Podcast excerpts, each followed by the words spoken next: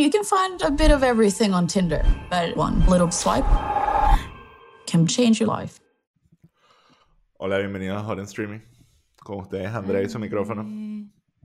Mío me lo regaló Cristian Carolina. Patrocinado gracias al apoyo de nuestros patrons.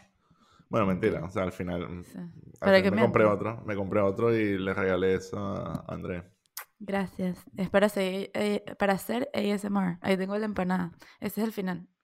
Vas a comer empanada con haciendo Ajá. ASMR. Perfecto. Ahora sí la gente A ver se va a quedar hasta el final. Bueno, Exacto. feliz San Valentín, muchachos. A los que tienen pareja, a los que no, pff, step up. a- Feliz día de la amistad. ¿Qué Feliz día de la amistad. Lucy. Para nosotros los pelados. Exacto.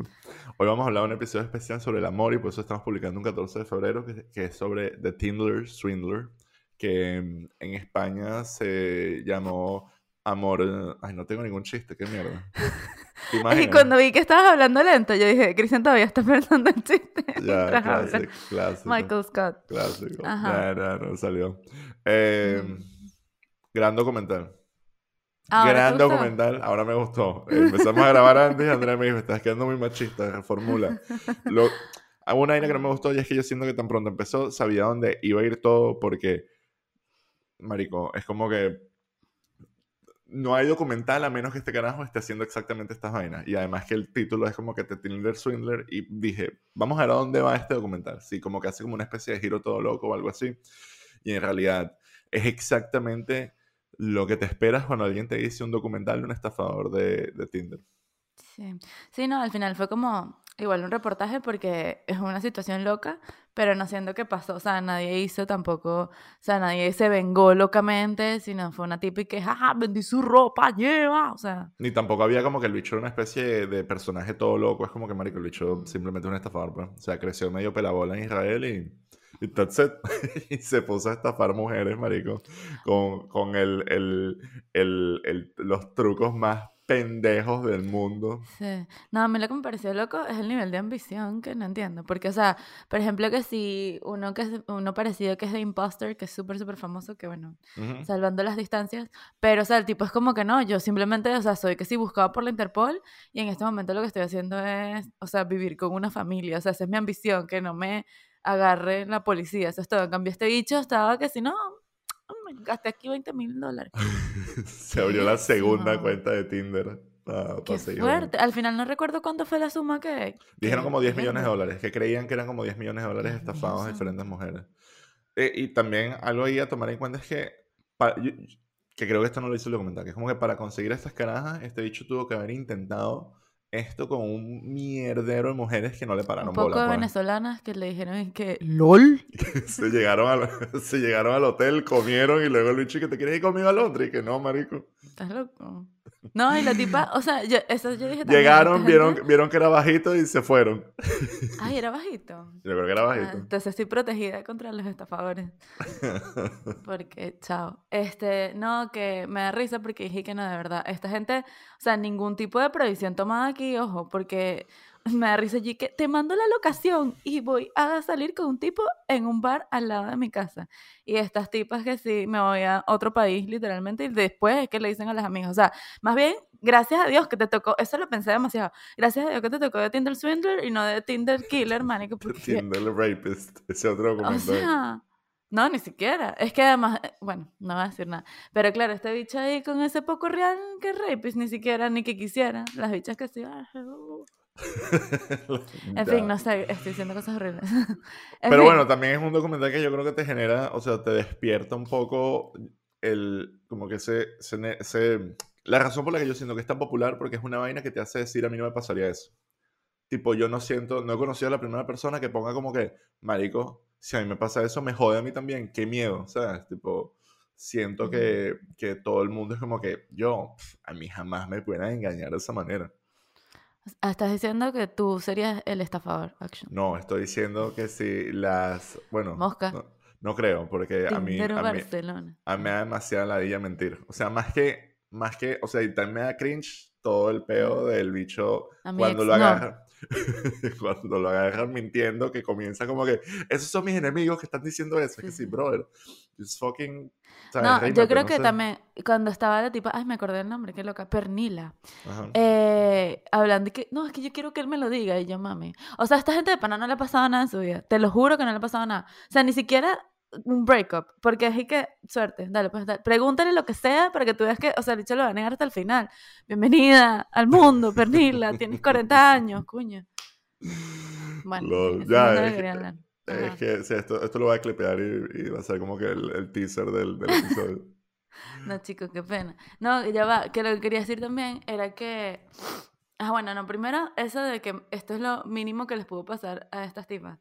Y segundo, o sea, tengo, voy a ver qué tienes que decirte ahorita, pero que tengo como todo un análisis también de por qué esto pasa. Porque, o sea, lo que me llamó la atención es que en este caso luego, y eso no le dieron tanto protagonismo dentro del documental, luego es y que, no, mira, un poco de tipos y personas, casi que niños, abuelas, un poco gente que no, a mí me dijo fue que, o sea, cualquier otra cosa, o sea, él como que eh, fue tratando por todos lados y luego fue que dijo, bueno, Tinder es lo que se me está dando y las mujeres y tal, porque es eso, fue que si niñera de no sé quién y que si no, eso, eh, el tipo de los carros, o sea, un montón de, de cosas que intentó también. O sea, está hecho un estafador en todas las dimensiones de su vida. Yo creo que también eso es como que parte del, del, del, del, del modus operandi de este carajo. Es que Tinder es como que lo más cinematográfico, pero este dicho tiene que eh, estafar en, en todo lo que se puede imaginar. O sea, el estilo de vida que él tiene no solamente se construye con la plata que le dan estas mujeres, sino con una cantidad de mentiras y, fa- y facilidades que se le tienen que ofrecer para tener acceso a todos estos lujos, porque muchos de estos lujos no es solamente que tienes la plata, es como que de dónde viene la plata, con quién te juntas, qué círculos pertenece. O sea, es, es muy, es muy difícil, como que ser, ser millonario, por decirlo de alguna forma, como que ser burgués, es una cuestión casi igual de social que, que no sé, que mercantil. Tipo, él puede tener ese dinero, pero entrar a esos sitios... Bastante. Ah, sí, sí, ¿sabes? Como qué que- provincial, qué vanesco, no sé. Eh, Ajá. Bueno, el punto es ese, que yo siento que el hecho no es como que solo le mentía a ellas, sino que cuando les miente a ellas es como que son las que se ven más, más íntimamente estafadas. Pero es raro, ¿verdad? Porque es como que estas carajas de que no, yo estuve un año con este bicho. Es como en, ningún, a- en un año no te diste cuenta que este carajo literal no era un magnate de diamantes. O sea, Eso es lo que luego también iba a decir. Pero primero, también me parece súper raro que, ajá, American Express y que, ah, sí, este es el tipo que se está estafando. Bueno, paga. O sea, ya, pero American Express no sea, son los Avengers. claro, pero que, digo, ya, no, no, no, ¿sabes? digo que es como, yo creo que lo que, lo que yo pensé que iba a pasar era como, ah, mala leche, ¿sabes? Y ya, pero que se aparecieran en su casa y todo y que sí es este. Y ya, y siguieran, o sea, y no ha pasado absolutamente nada y sigue pasando el tiempo. Y la broma supuestamente, según lo pintan ahí, fue como un escándalo internacional y no hay nada que se pueda hacer literal. O sea, esa es otra parte del documental grave que siento que, o sea, que sí, sí hablan de eso, pero es lo más grave de todo. O sea, porque no estás estafando, básicamente es la pregunta final del documental, porque no te van a agarrar dando estafa. Ya, o sea, yo creo que capaz se le acabó un poco el, el jueguito porque ahorita ya todo el mundo va a saber quién es, o al menos su nombre va a estar en todos lados y es una vaina completamente shady. Pero, y, y la gente que va a caer posiblemente no va a ser tan high profile como esta Jeva, pero sí siento que también es parte de la magia. O sea, tipo, uno, uno, tú puedes decir, no voy a pagar mis multas, no voy a hacer un coño madre, no voy a, voy a romper la ley. Y la ley se va a mover tan lento que si tú eres capaz de viajar por países y vainas así, nadie te va a alcanzar. O sea, no sé, tipo, casi que Edward, Edward Snowden se, movió- se mudó a Rusia y, y la justicia americana no lo ha alcanzado, por ejemplo. Roman Polanski. Roman Polanski. Roman Polanski. O sea, al final la, la justicia es súper lenta y más con estas vainas que es como. Al final, dentro de los tecnicismos, est- est- este bicho ni siquiera debe plata. Es un poco de plata que le prestaron y, y que ellas tendrían que demandarlo a él. Como que yo creo que. ¿Cómo, no es como, ¿cómo es ese tipo de demanda? Hay como que demandas públicas y las otras demandas que son como que privadas. Tendrían que demandarlo como que de uno a uno y marico, el juzgado va a decir si este hecho te debe plata y cómo qué van a hacer. Lo va a ir a buscar, no lo voy a buscar a Iron Man y traerlo volando desde Ajá, Israel. donde Entonces, que ¿cómo empezamos a estafar? Yo soy de Bumble Swindler. No, no sé. The Bumble Humble. The Bumble Dumbler. No sé, marico. No tengo, ya ¿Por qué no tengo pons de esta mierda? Tenía que haber preparado un poco de chistes y Sí, hacer. vale. Ya la cagué. Hacer una listica. Manti, arroba. Ajá, yo voy a hablar del otro que quería hablar, que es lo que te decía que, eh, o sea, ya es llevarlo a otro punto como un poco más profundo, pero, o sea, lo que te dije de Talking to Strangers, que ahí tengo el libro que nosotros nos leímos, voy a mostrarlo. Cosa que Cristian no puede hacer porque lee en, eh, ¿cómo es? En Tinder. Lee en Tinder este libro. De Malcolm Gladwell. Ajá. Iba a decir Malcolm McDowell y es como que no. Malcolm No. Eh, es esto que habla de, de un montón de fenómenos para explicar un caso de violencia policial o no sé cómo le quieran decir. Pero bueno, uno de los que habla es de Default to Truth. ¿Qué es eso? O sea, yo creo que, que yo también quería meter el chavismo aquí, controversial. Pero es eso, es como que yo siento que hay muchas tipas que ya están tan metidas. O sea, si ya tú les has dado 140 mil dólares, ya es como, o sea, si dejas de darle y, y te pones las pilas y dices, no, ya va, yo creo que estoy siendo estafada, tienes que aceptar primero que tú eres estúpida y que... Entonces es como que no, yo voy a seguir dando por ego, voy a seguir ahí, voy a seguir dándole real porque si no eventualmente voy a tener que aceptar que toda esta plata está perdida.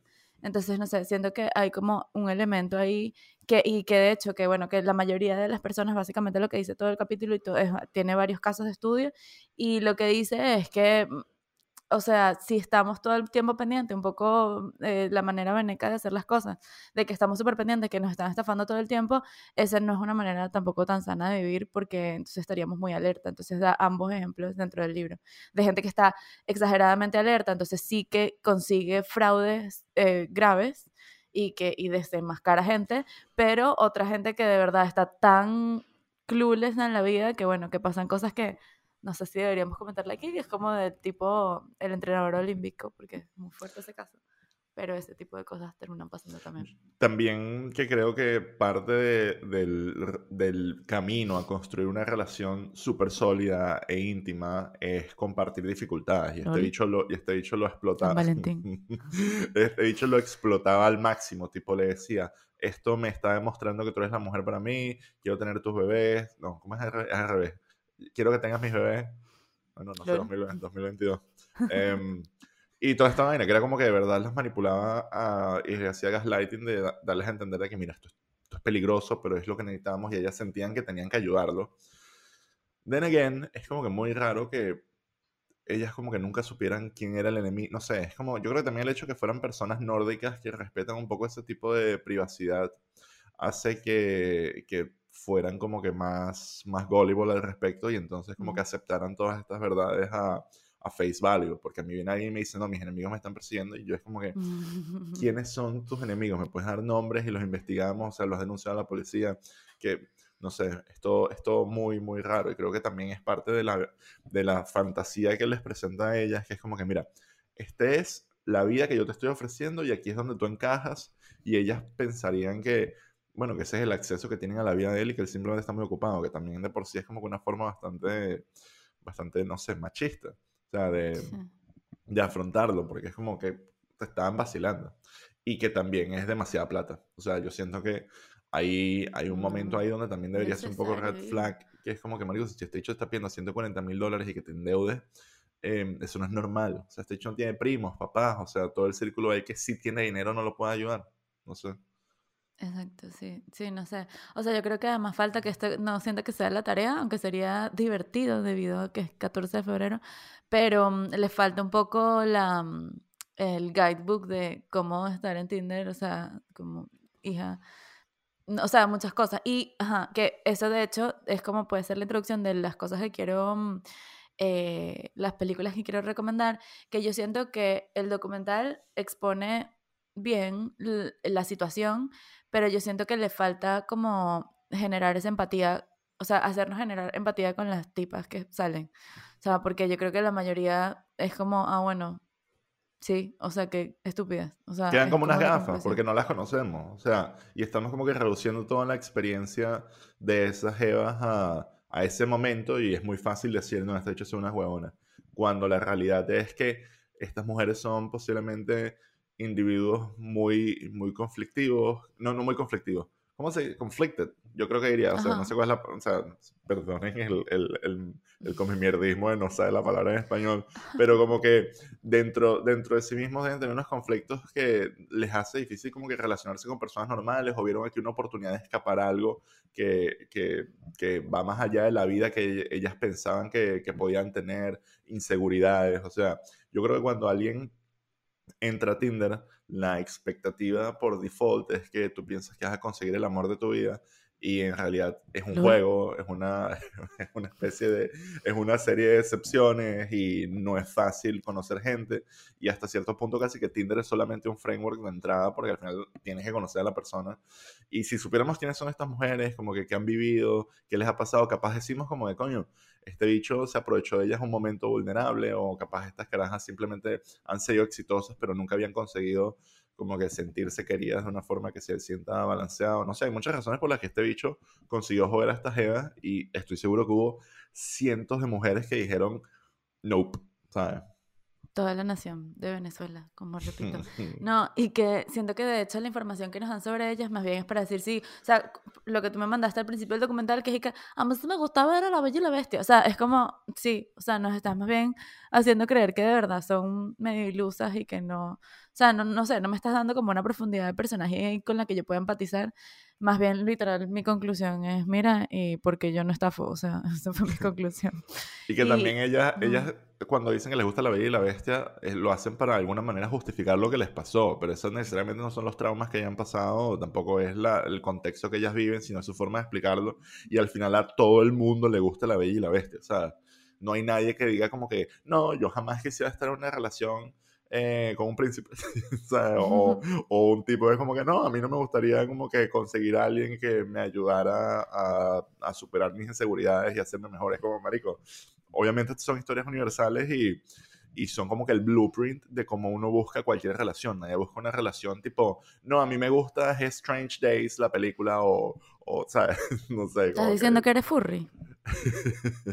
no. Pregunto, me lancé. Tal cual.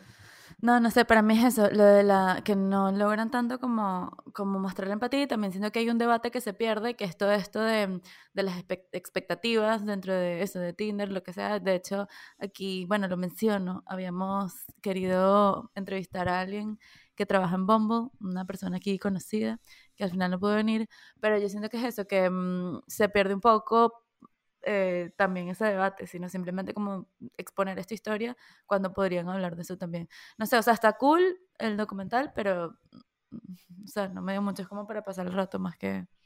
Sí, y al final yo siento que le falta, cuando estuvo Pepe por acá, que hablamos un poco de eso de Tiger King, como que le falta una conclusión. O sea, este tipo sigue suelto y, no, y sigue estafando. O sea, entiendo que eso sea como que lo que él va a hacer por el resto de su vida, pero y tampoco es como que vamos a verlo preso, pero se sintió como como que sí, esta caraja vendió la ropa. Y es como, marico, ok, cool que lo medio jodiste, pero conociendo a este bicho, lo tienen que haber jodido infinitas veces. O sea, esto para él es como que un juego de, de, de maximizar su, sus éxitos. O sea, este bicho seguro lo han jodido montones de veces. Y habrán jevas que hasta le habrán... Habrá, que se lo, habrá mujeres que se lo habrán chuleado y él, y él no les habrá sacado nada de plata y era bueno, al menos me las cogí. Como la o polina, ni siquiera. la polina. Como la Uy, polina. Dios mío, santo. Tal cual. O sea, tienen que haber mujeres que ven a través de eso y él igual como que se acuesta con ellas o igual gasta dinero, no sé, o sea, tiene, es un estilo de vida que es como que demasiado... Una cosa como de poder toda loca también, no sé. Sí, o sea, porque este bicho tampoco las veía tanto, solo le sacaba plata y, y dependiendo de la plata que le saque, tampoco sale tan a cuentas. O sea, una le sacó 250 mil dólares, pero si se lo gasta todo para la próxima víctima, Ya. es como que va de marca en marca tratando de, de, de sacarle, de sacar plata. Pero, pero sí, o sea, es- siento que es como que disjointed y lo único que de verdad te puede dejar es jui- enjuiciar como que a las mujeres y, y obviamente a él, en el sentido que sí, es un estafador ya. O sea, no hay, yo siento que él tampoco tiene mayor profundidad. Ujú. Sí, no sé. Y que, mm, o sea, tampoco, bueno, no, no lo sabemos obviamente, pero es que tampoco, o sea, se podría decir que invirtió el dinero que le robó a una en otra, pero tampoco es que hizo como unas inversiones y que no, ahora tengo real y ya está. O sea, mm, es como, No, no es un genio. O sea, este dicho perfectamente pudiera haber estafado como que a dos o tres mujeres Ah. y, y vivir del cuento. y otra moraleja también, que ni siquiera sé, o sea, no sabría cómo decirlo, pero es como, coño, este tipo, mira lo que hizo medio hablando ahí, medio, y mira cómo se levantó estos tipos más allá de sacarles dinero, no, así que, o sea, es posible, que tal si tratan bien a las mujeres? A ver qué pasa, mira, o sea, capaz hasta sacan real. O sea, es que esa es la conclusión también, hola. Y el bicho de eso, que si todo lo que hacía, que porque yo no sé por qué estuve todo el documental esperando que el bicho terminara como de, de bloquear a alguien o de y que no, ya deja de hablarle, el tipo siempre estaba ahí, siempre estaba así como que no importa que ya me descubrieron, estoy ahí intentando sacar, o sea, intentando, o sea, se mantiene, aunque sea una carrera de, resistencia al parecer. Bueno, es que los estafadores están, e, es una vaina que, que es típica de los estafadores que ellos nunca, they never break esa ilusión que nosotros tenemos en plan películas es como que me han atrapado estos malditos niños si no fuera por ustedes y su perro. Es como no existe. Estos bichos van a defender hasta el, hasta el final y luego sale, sale la sentencia. Los hombres en general.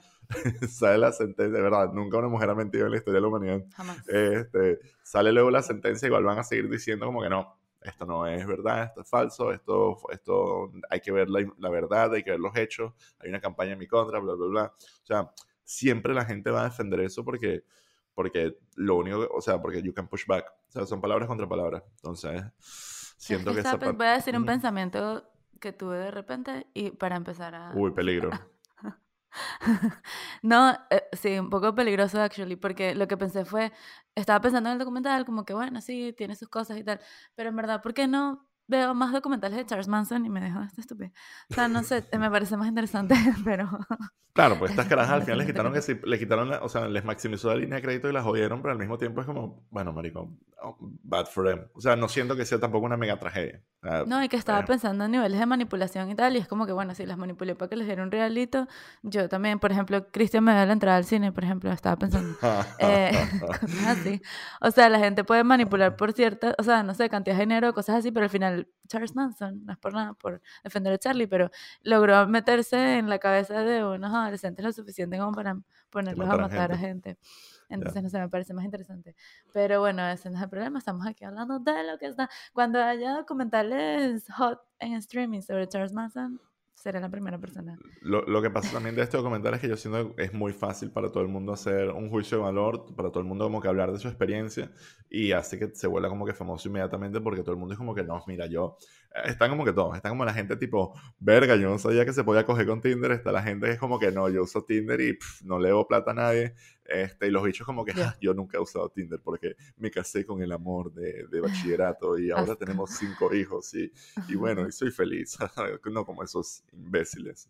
No, voy a decir una reflexión rápida en cuanto a esto, en cuanto a, eh, cuanto a, Tinder. Que yo creo que lo terminé el documental diciendo que no me lo esperé. Yo pensé que simplemente la gente iba a decir como que ves, cuidadito. Pero al final la misma típica, no, yo sigo, tranquila, mira, aquí estoy. Mientras ustedes estaban comiendo, yo me puse aquí a, hacer match. Eh, yo creo que la conclusión una es foto esa. O sea, mientras estábamos grabando. O sea, yo creo que la conclusión es esa, que simplemente es una herramienta de una cosa social y si te la tienes que tomar y ya está. O sea, me da risa porque la gente hace demasiados juicios de valor y es una aplicación y que, ah, qué suerte que yo nunca tuve que estar en Tinder, cállate, o sea, más bien me parece que te da acceso a un montón de, de gente con la que normalmente no hablarías, que, ni siquiera, que no necesariamente tiene que ser una ventaja o una desventaja, es como simplemente un hecho de que, mira, puedes abrirte a, a, no sé, hablar con gente incluso aquí, o sea, o dependiendo de dónde estés, pero gente de otras nacionalidades, de otros contextos y ya, o sea, no necesariamente tienes que llegar a, a a que te estafen o a que te maten o lo que sea, o sea, o, a que tener el amor de tu vida, o sea, no sé, es una herramienta social y ya está. Ya, y la mayoría de las eh, mujeres igual no responden, así que no hay ningún problema. Ay, qué feo. Bueno, Bumble, en Bumble te escribimos primero. Estoy vendiendo la aplicación. Un poquito. te pusiste que sea el color de Bumble de, de la, de la Ahí tengo mi termo de Bumble. Pero no, en verdad, no me gusta tanto Bumble. O sea, le salía como con tres tipos de Bumble. Creo. Qué romántico. Ajá, este, voy con las... ¿Cuánta plata le sacaste? Cero. Ah, no, mentira. Uy, no, mentira, no, no voy a decir nada porque... que uno me compró una moto. Hola, no, no sé quién está viendo esto. Ok. ok, lo que voy a decir a continuación son las recomendaciones, porque vi otro tipo de películas que no necesariamente documentales, pero que siento que es más fácil hacer empatía con estos personajes. Ahora, André, que vean Clímax. Para que, esa gente está más loca. Pueden ver Clímax. Ay, no. ¿Viste que sí estoy traumatizada? Estábamos viendo que era Nightmare Alley y yo, Clímax. O sea, ya, de verdad, gracias, Gaspar Noé. No voy a ver más tus películas. Cada vez Ajá, que ve a alguien bailando que se haciendo así, digo, ya se va a morir un niño de 12 años. Ah, bueno, spoiler. Bueno, si ven este podcast y les gusta y no han visto Clímax, revísense. Ajá, eh, bueno, voy a empezar con, es que se me olvida cómo se llama, yo creo que se llama igual, sí. Eh, hablando, por cierto, del Oscar, que no sé si vamos a hablar de, de eso eventualmente. Em, esta película es cortica, una hora y veinte, es to the point. eh, the Eyes of Tammy Faye, que está mm, nominada Jessica Chastain como mejor actriz por la película homónima, pero que es la versión eh, de ficción. La versión de ficción no logra para nada, o sea, a mi parecer, esa empatía que logra el documental, que es como una persona también en una situación que tiene que ver con estafadores y cosas, pero que es como, no, o sea, yo doy mi, no sé, pongo mi reputación en juego, lo que tenga que hacer para decir que de verdad Tammy Faye no sabía nada de lo que estaba pasando. O sea, de verdad, tienen que verla, no sé, tú sabes, ¿conoces este personaje, Christian Caroli? No. Muy bien, esto es más de la cultura gay, actually, porque eh, lo... Coño, qué bueno que no lo conozco. Ah, no, coño, No, tienes que conocer la cultura gay. Eh, lo narra RuPaul. De hecho, porque RuPaul conocía a Tammy Faye. Tammy Faye fue al, al talk show de, de RuPaul también. Y me parece una persona, o sea, que de verdad es de esta gente que a mí me pasa mucho Mm. con documentales, que veo documentales y de repente estoy enamorada de esta persona. O sea, lo doy todo, se va a seguir, ya murió lamentablemente, pero, o sea, es una figura que para mí, o sea, súper, súper interesante, que no me parece que lo retrataron para nada bien en, en la película, pero que bueno, igual Jessica Chastain tiene su nominación porque está dentro de todo bien hecho. Así que bueno, esa es mi primera recomendación. ¿Esto qué es esto? Ah, ah bueno, ok.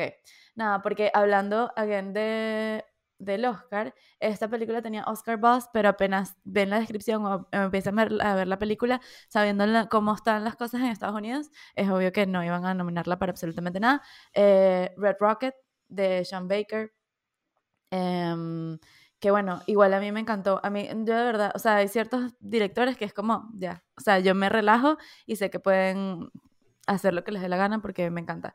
Y Red Rocket eh, es eso, o sea, Sean Baker, que también iba a recomendar otra de él, él toma muchos actores de la vida real, o sea, en, en The Florida Project eh, buscó una modelo de Instagram y la puso a actuar y perfecto, o sea, es como súper real porque es como simplemente, o sea, porque voy a buscar ciertos actores, como aquí, que, ¿cómo se llama este, este muchacho? Vale, se llama Simon Rex, ¿saben? Este actor de comedia famoso.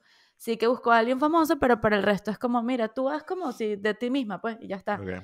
Y yo siento que eso le aporta en general a, a las películas, en general a todas las de él, demasiado, o sea, un sentido de realidad que, que se nota, o sea, para mí se nota demasiado comparado con otras eh, películas, las películas normales de la vida. Y en Red Rocket específicamente, eso, hay como una cosa como una menor, y yo creo que eso es lo que la, la detuvo de entrar a- al circuito de premiaciones, aunque creo que estuvo en Cannes. Pero bueno, eh, me gustó bastante. Es como divertido y simplemente una historia como poco, ¿cómo se dice? Trascendental, pero que... Y otra cosa que sí me parece un poco más trascendental es otra película de él. Son solo cuatro películas las que voy a... porque me detuve.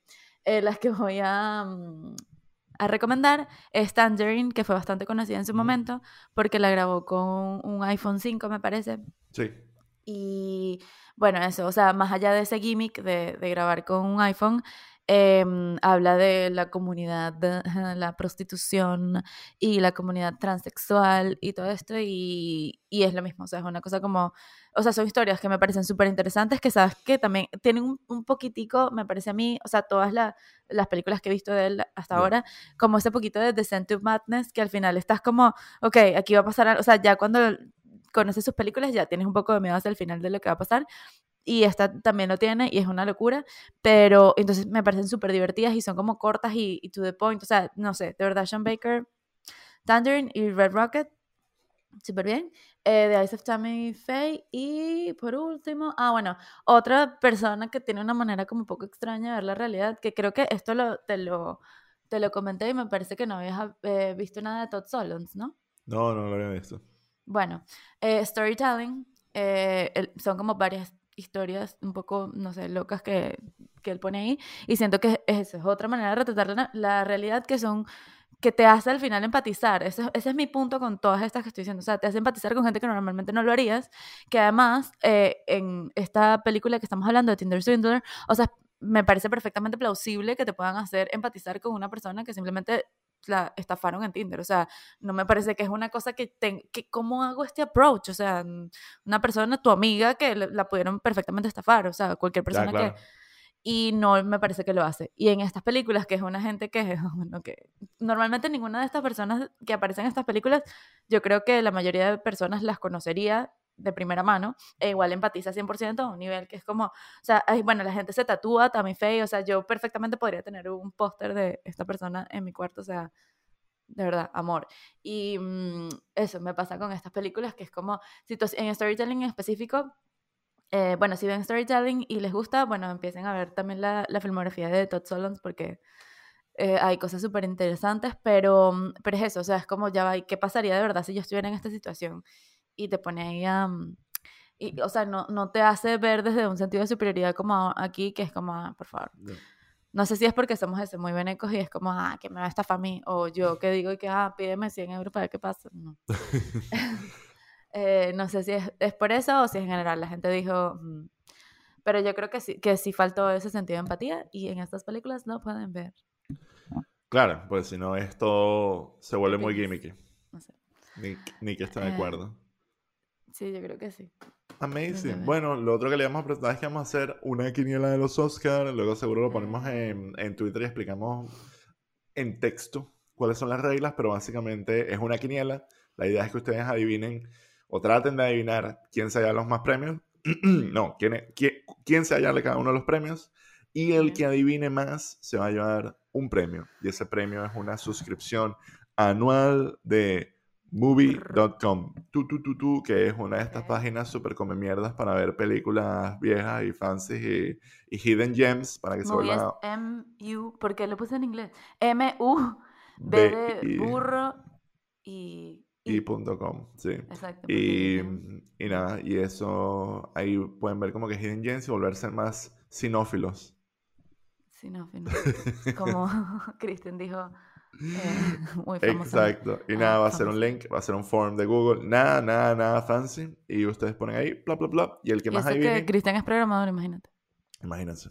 Eh, lo, que, lo que dice mucho de la calidad de los forms de Google. Vamos a calcular quién es el que más adivinó. Y si hay un empate, el que mandó su formulario primero se lleva el premio. Así de fácil. Así no hay mm. forma de que hayan empates. pero lo tienes todo pensado. Esto todo pensado, todo pensado. Y, listo, este es el premio. Y van a ser eh, catalogados como el sinófilo del año. y, serán, y serán, y, serán bañados en, en, felicitaciones. Y that's it, no va a pasar más nada. Pero me parece excelente. A mí también, a mí también, es increíble. ¿Puedo participar yo? No debería.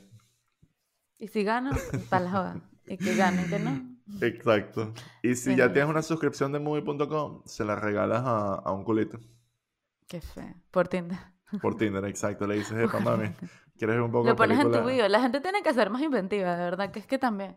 Esto también lo voy a hacer yo. Me voy a poner a. Eh, escríbanme, yo cobro barato y los asisto. En su perfil de Tinder y en su bio. O sea, es importante. Se puede lograr. Y si quieren empeorar su perfil de Tinder, me dicen a mí. que jamás, jamás he conocido a nadie a través de esa aplicación de Qué mentira. Jamás, te lo juro. Soy un fracaso, yo soy un fracaso absoluto en, en, Tinder y en Bumble y en cualquiera de esas. Mira, una, yo soy una mierda de ser, o sea, soy the bottom, the bottom of the pyramid. ¿Y en Venezuela? Nunca, yo me mudé de Venezuela antes de que existiera eso. Ah. Tal cual. Si estuviera en Venezuela, capaz con la mala leche que tengo, me, me secuestraban más bien. No, chico. Yo conseguí novio por Tinder en Venezuela. Mamá. Nunca he usado Tinder. Perdón. Pero bueno, así que sí, nunca me contacten para esa mierda. Soy fatal. En general soy fatal conociendo gente y teniendo relaciones, así que no me pidan consejos, Mentira. Cristian. Qué terrible. Bueno, hasta aquí vamos a dejar el episodio antes de que se convierta en un episodio de terapia. un confesionario. Tal cual. Bueno, chao chicos, un abrazo. Cuídense. Chao.